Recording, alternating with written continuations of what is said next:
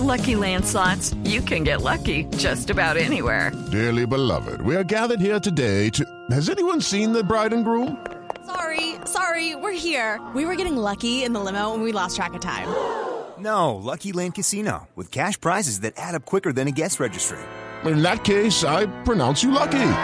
Play for free at LuckyLandSlots.com. Daily bonuses are waiting. No purchase necessary. Void were prohibited by law. 18 plus. Terms and conditions apply. See website for details. Bueno, Roberto Palencia es experto en comercio electrónico y nos lo hemos invitado a esta hora para que nos diga cómo prevenir ser estafados a través de internet. Uy. Ah, pero eso es muy importante, claro, porque Muy. ya porque pasa con mucha frecuencia. Pero mire, hemos divulgado muchas veces que no se pongan a mandar los datos de sus cuentas de banco por eh, internet cuando se los solicitan, que eso siempre es el famoso phishing.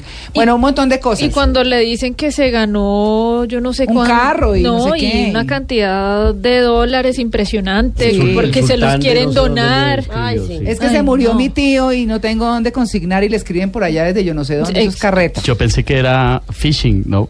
Es Entonces- pitching. Ah, pitching. Sí, yo Ah, también pensé que era phishing y no. Pensé que el pitching era de la sección Es- anterior. Sí. ¡Qué horror! Top 5. Bueno, bueno. Bueno, muy bien. Vámonos entonces eh, y saludamos a don Roberto Palencia. Muy buenos días. ¿Qué tal? Muy buenos días, encantado. Bueno, muchas gracias. Cuéntenos cómo lo evitamos. ¿Qué tenemos que tener en cuenta? Bueno, pues sobre todo ahí tenemos que tener mucha prevención, ¿no? Ese es este sentido femenino a veces que nos dice que las cosas no son como parecen. Entonces, si nosotros recibimos, como bien comentabas antes, ¿no? Pues un enlace con una presunta tómbola que nos haga sorteado y la verdad que no hemos participado en ella, pues deberíamos desconfiar, ¿no? O si nos llega una herencia de alguna tía abuela que desconocíamos que existía y de repente nos envían un email para que pinchemos, pues desconfiemos, ¿no? En general todas aquellas cosas que no se rigen por la lógica, ¿no? Si nosotros vamos a navegar y encontramos un sitio que nos parece atractivo para comprar, pues comprobemos un poco quién está detrás, hay siempre o la obligación de tener un enlace al aviso legal y decirnos qué empresa está detrás, hay sellos que nos dan confianza. La Superintendencia de Comercio en Colombia tiene un sello que valida que ese sitio es seguro o si pertenece a la Cámara Colombiana de Comercio Electrónico. En fin, hay muchas técnicas basadas en la lógica, en la prudencia, pues para no caer en los engaños. Bueno, eh, es que, es que la verdad es muy... A ver, el, el desarrollo de la tecnología ha traído de todo, como decíamos hace un rato, cosas buenas y cosas malas. Y dentro de las cosas malas, pues están estas, y caemos muy fácil porque desconocemos, ¿cierto? Usted nos dice, bueno, eh, eh, tengan en cuenta como esa percepción que ustedes tienen de que puede no ser y demás. También hay temas de seguridad en los equipos, ¿cierto? Que le pueden evitar a uno eso. Eh, eh, ¿Usted tiene alguna página o tiene alguna aplicación, algo que podamos hacer en ese sentido? Claro, a ver, es fundamental que nos rijamos por criterios de seguridad, pero también calmemos un poco la situación. No hay más piratas en la era digital que en la vida real. ¿eh? Es decir, todos pensamos que directamente cuando entramos en Internet puede haber 100.000 personas intentando ver cómo nos engañan y no es cierto. ¿no? La mayoría de las navegaciones, de los procesos de compra son exitosos. Eh, el crecimiento del comercio electrónico a nivel mundial está entre tasas del 15 y el 20% y es porque funciona, evidentemente, ¿no? y porque al final las experiencias de compra son positivas. ¿no?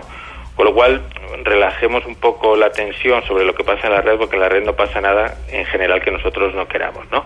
A partir de aquí, eh, hay sitios que nos pueden identificar si una tienda donde vayamos a comprar, pues reúne las garantías que nosotros necesitamos, ¿no? Yo remitiría en el caso de Colombia a la Cámara Colombiana de Comercio Electrónico, donde están registrados, pues la inmensa mayoría de los jugadores del comercio electrónico, ¿no? Entonces, podemos comprobar si una tienda evidentemente no nos suena de nada, ¿no? Porque no sea un representante de, de la visión virtual de, una gran empresa y lo podemos consultar o podemos consultar en la Superintendencia de Comercio para ver si, por ejemplo, pues están inscritos en la misma, ¿no? Entonces, hay formas para verlo y luego a partir de ahí, como siempre decimos, eh, sentido común, ¿no? Si no pensemos que si hay un producto que normalmente vale 500 mil pesos, de repente haya una oferta en la que solo valga 40 mil y solo para nosotros y durante pocas horas. Bueno, pues esas, esos efectos mariposa no existen, ¿no? Entonces apliquemos un poco la lógica y la prudencia y con eso seguro que tenemos buenas experiencias. Roberto, en el futuro cercano, muy cercano, ¿cuáles van a ser esos grandes fraudes electrónicos que vamos a sufrir quienes ya estamos eh, usando Internet para transacciones. Pues mire, los fraudes no vienen tanto por la relación uno a uno, es decir, que nos vayan cogiendo a cada uno de nosotros algún dato, porque cada vez más los procesos de pago son seguros o no se introducen directamente datos, ¿no?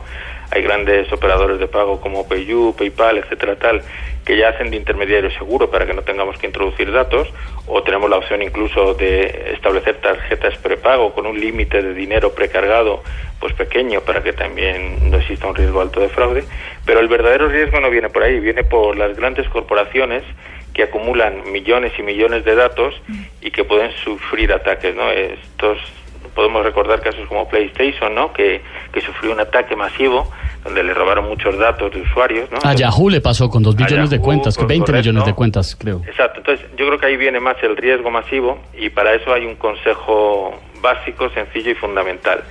Cambiar nuestras contraseñas, cambiar nuestros datos de forma periódica y no tener la misma contraseña o el mismo dato en todos los procesos que tengamos, ¿no? Entonces con eso disminuiremos claramente las, los riesgos que pueda tener el fraude. Claro. Pues bueno, eh, señor Palencia, muchas gracias por su atención con Jeans de Blue Radio. Claro, un placer estar con vosotros.